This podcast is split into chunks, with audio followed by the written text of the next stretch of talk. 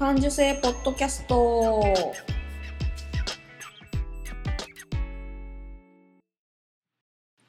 子供の頃から感受性が豊かだと言われ続けて大人になったデザイナーまゆが日々気になったことを感受性豊かにお届けする感受性ポッドキャストです。今日今日も遠くの友達に カセットで声を送るような気軽な気持ちでスタートします。のっけから噛みました。ね今回ね。え今日もスタートします。感受性ポッドキャストですけども。私ねこの間つい先日相変わらず道の駅巡りをしてるんですけどね。この間ね三重県制覇しました。へやった。でね三重と岐阜と愛知は制覇したんだな。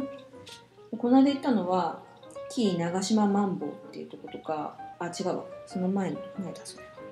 なんだ紀宝町ウミガメ公園とか一番向こうまで行ったんですよ。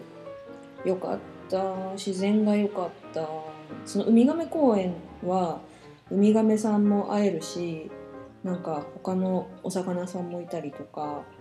うん良かったっすよ。すごく。行ってみてくださいよ。ぜひ。あのね熊野熊野古道っていうとこ熊野古道の花花の岩屋っていう日本で最初の神社と言われているらしいんだけどそういうところも行けてすごく場所が神秘的でなんかねいいパワーもらったみたいなね気持ちになって気持ちよかった。うん。なそ,、うん、そんな週末でした。まあいろいろ他にもあったんだけど今日は私一人のあの会なのでちょっとみんながいる時に話そう。いろいろあったのは。はいそう思ってます。で、えー、っとね、今回はお便りをもらいまして、うん、読ませていただこうかなと思います。ね、これまたあれですよ。あのメッセージくれた人は、私かもっつってドキドキする、ドキドキタイムですね。楽しみましょう。はい。で、えー、っと、お名前、緑茶が一番さん。またいい名前だなっつってね。いい名前ですね。メッセージですけど、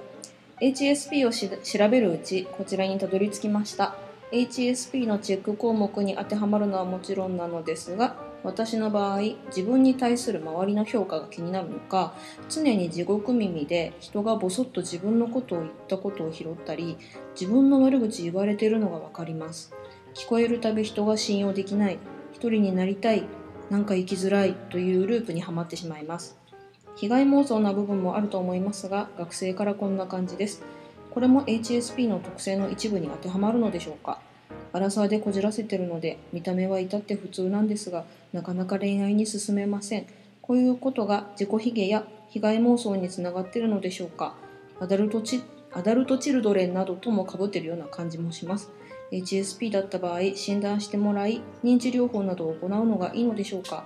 まゆさんは HSP でカウンセリングなどは受けられてますか？文章が読みづらくてすいません。これからも配信聞かせていただきますっていうメッセージですね。えー、緑茶が一番さん、ありがとうございます。うん。あのね、これね、メッセージもらって読んでみたんだけど、私がここから受け取れたのは、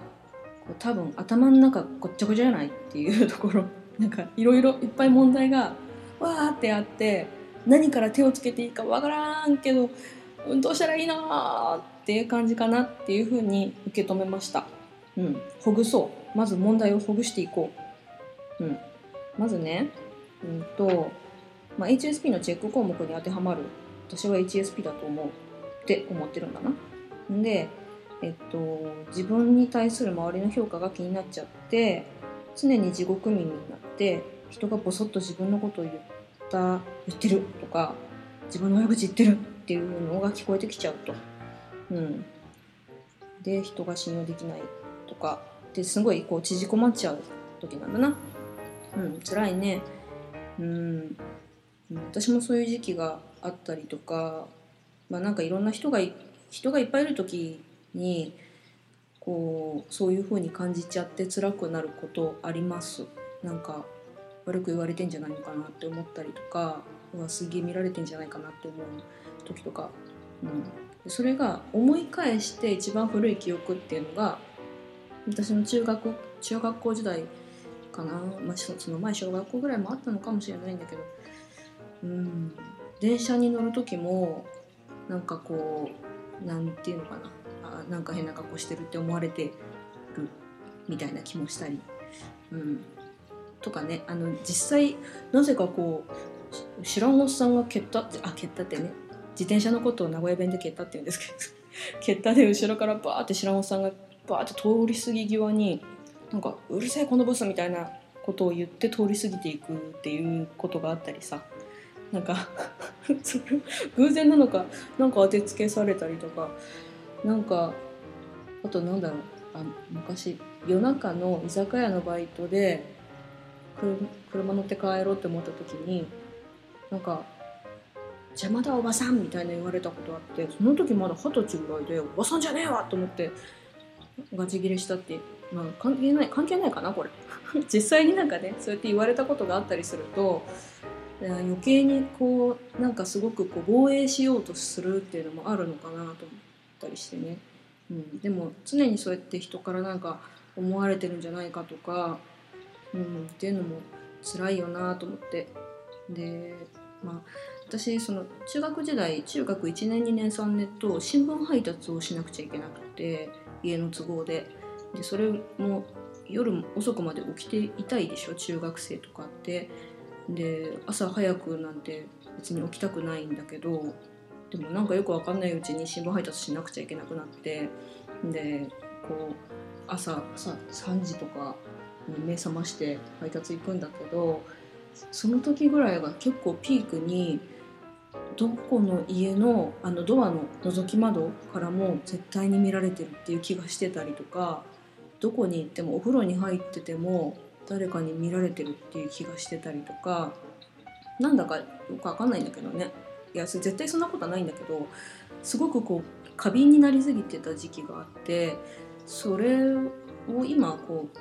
何て言うのかな振り返って思ってみると家の中に安心できる場所ってなかったんですよね。でうんで、まあ、親も新聞配達はしてたんだけどこうやって私が思ってるとか辞めたいっていうことも言えないかったし、うん、でも一応ね一月にお給料はもらえるしそれで別に何使おうが文句言われないっていうじゃあ何何何なんだろうっていううん。なんかねその心が落ち着いてなかった状態の時が本当にひどくってうん。なんか生活がとても良くなかった時期だったんですよね。うん、で学校行っても別にやる気ないしあの高校進学する気もないしみたいな結構自暴自棄になってた時期だったんですよね。っていうのをちょっといろいろ思い出しちゃった。ちょっと辛くなっちゃった。でうんと、うん、緑茶が一番さちょっと略させてもらって緑茶さんって呼ばせてもらいますね。緑茶さんちゃんと眠れてるかなと思ったりちゃんと栄養あるものを美味しく食べてるかなってちょっと心配しちゃったんですよ、うん、私がそうやっていろいろこう人の人からの目線が気になったりとかしてた時はやっぱりちゃんと、うん、多分まあ親はご飯作ってくれてたけどそういうふうに自分を大事にするっていうことができてなかったと思うからちょっとそこ重ねてしまってそんな風に心配しちゃったんだけど、うんまあ、でもそうやってねあの人が人間が信用できないとか一人になりたいとか思う中でこの感受性ポッドキャストにメッセージをくれたっていうのはなんか私に言ったらなんか返してくれるかもしれんって思ってくれたんやなと思ってそれはすごく私嬉しかったです。うん、えっと、被害妄想の部分があるかもしれんって自分で言ってるからちょっともうそう感じちゃうっていうところなんか実際に言ってなくても感じちゃうんだわビリビリくるんだわって思うところがあるんじゃないかなって多分こう自分の中真っ暗闇でどうしていいのかわからんどこに光があるのかわからんどうしたらいいのかわからんってもがいてる感じなのかなっていうふうに思ったんですよ。で、えっと、本 HSP の本は読みましたか？で今日は、えっと、園田純子さんの書かれてる「敏感すぎて困ってる自分の対処法」っていう本の中から、えっと、ヒントを探しましたよ。ぜひまだ読んでないようだったら読んでみるといいかなと思うんですけどその本の中にえっとね敏感なのだから環境はきちんと選ぼうっていうページがあります。どこ？どこですか？えっとねどれだ？うんそうかえっとねそのページの中にまあいろいろ書いてあるんだけどちょっと抜粋させてもらって「余命あと半年だと言われても今の仕事を続けますか?」っていうこれは著者著者の園田さんがあるカウンセラーさんに言われた質問だそうなんですけどねあのなかなかそのその頃園田さんはお仕事を変えるっていうことに一歩踏み出す決心がつかなかったんだけどもこの言葉を言われてあの答えは「いいえ」でした。と言ってて今の状態を何かしら変えなきゃっていうのは余命あと半年だ。って言われても今の仕事続けますかっていう結構究極な質問。でまあ緑茶さんがどんな生活してるか私は分かんないけども今日こうやってメッセージをもらったをいいチャンスだと思ってこう自分ファーストに変えてみたらどうかなって思うんですよ。で今例えば食べてるものがファーストフードが多いようであればなるべくこう栄養価のあるお家で作ったものを食べるようにするとかゆっくり味わうとかふっかふかのお布団でしっかり寝るとかねとかあと安心できる場所でのんびりくつろぐとか、まあ、例えばその三重のね三重じゃなくてもいいんだけど道の駅でとか緑の中でとか川のせせりぎを聞いてとか、まあ、私がそれで結構リラックスするんだけどそういうふうにして緑茶さんが「ああ自分らしいわ癒される」って思うような時間をなるべく日常の中で多くとってこう今内側にグググってこう苦しい苦しいって思ってるものをふわっと外にこう出せる時間を増やすっていうのはどうかなと思ってそのモヤモヤを手放しちゃうっていうのはどうだろうなと思って。でねあのもうこの質問メッセージの中であの恋愛こじらせてるぜって書いてあるんだけどね。あの今そのモヤモヤしてなんかこう人間が信用できないって思ってる時になかなかいい出会いってなんかな見つけにくいんじゃないかなと思って、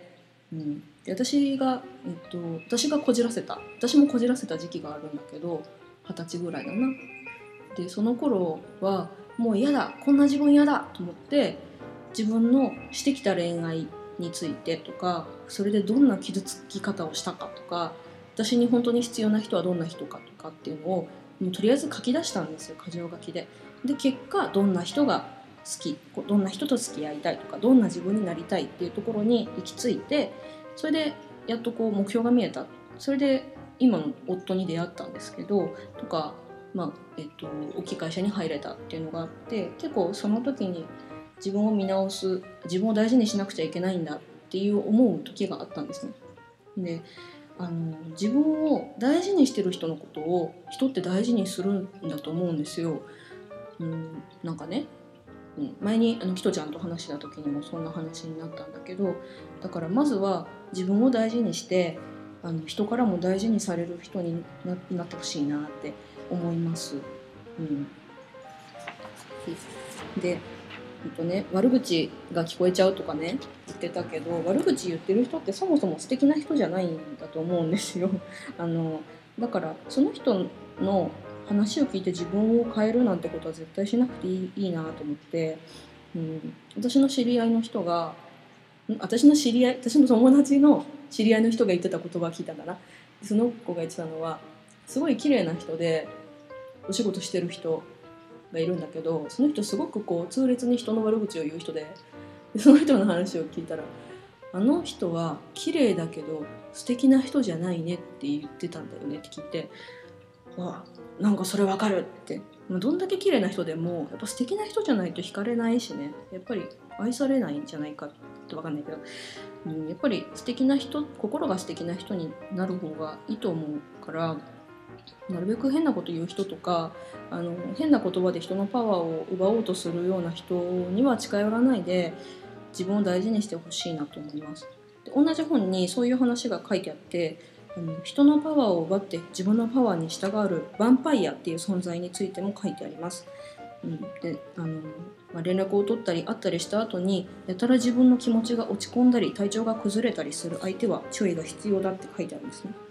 でやっぱり HSP っての人ってね私も含めだけど弱ってる人とかに寄り添いたいなって思うしこうなんか叱られたりなこと言われても私のことを思って言ってくれてんだなと思ってちゃんと聞こうって思っちゃうんだけどでもその後やっぱすごい嫌な気持ちになるなとかしんどいなとかなんかあの人の近くにいると疲れちゃうなって思う人であればあのそんなに近くにいなくていいんだと思うよ。うん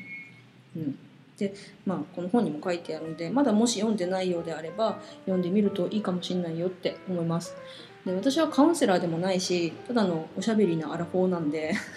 だから思うままにただ言ってるだけ、うん、なんだけどね。あの緑茶さんがアダルトチルドレンもかぶってるかもしれんとかね。あの言ってるからもし、まあ、自分の子供時代の何かが心に引っかかっててそうやって思ってんだろうなっていうふうに思います。だから HSP だからとかなんかそういういろんな情報はとりあえず置いといてあの、まあ、気軽な気持ちであの心療内科とかカウンセリングに行ってみてもいいと思います。うん、で本当の緑茶さんになればいいと思うよ。あのもうもうやめよう。自分をそうやって辛い思いさせるのはさ。あのきっといい方向に行くチャンスだと思うから、うん、という感じに思いました。あ時間がいっぱいになってきちゃった。えっと 今日はこんな感じで 終わりにしようと思います。緑茶さんまた何かいいことあったら連絡くださいよ。ぜひぜひ、えー、今日はこんな感じで終了いたします。ありがとうございました。